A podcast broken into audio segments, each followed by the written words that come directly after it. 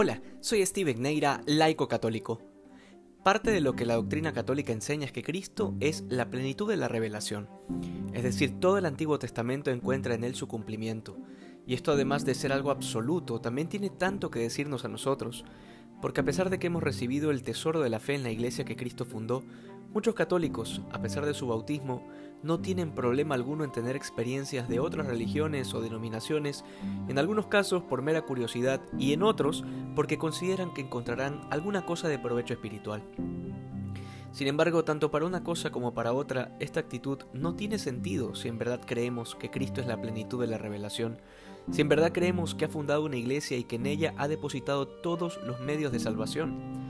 antes de querer enterarse de otras doctrinas no cristianas, valdría la pena que primero conozcamos a profundidad nuestra propia fe. Después de todo, es penoso cómo tantas personas salen de la iglesia, no por lo que la iglesia es, sino por lo que creían que era la iglesia. Porque nunca la conocieron, porque nunca se interesaron en profundizar la doctrina. Por esta razón es importante comprender el alcance de aquellas palabras del Señor, que antes pasarán el cielo y la tierra antes que deje de cumplirse la última letra o tilde de la ley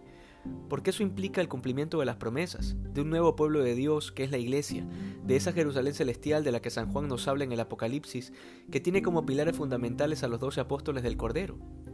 Todos estos son signos característicos de la universalidad de la iglesia, en otras palabras, de la catolicidad de la iglesia.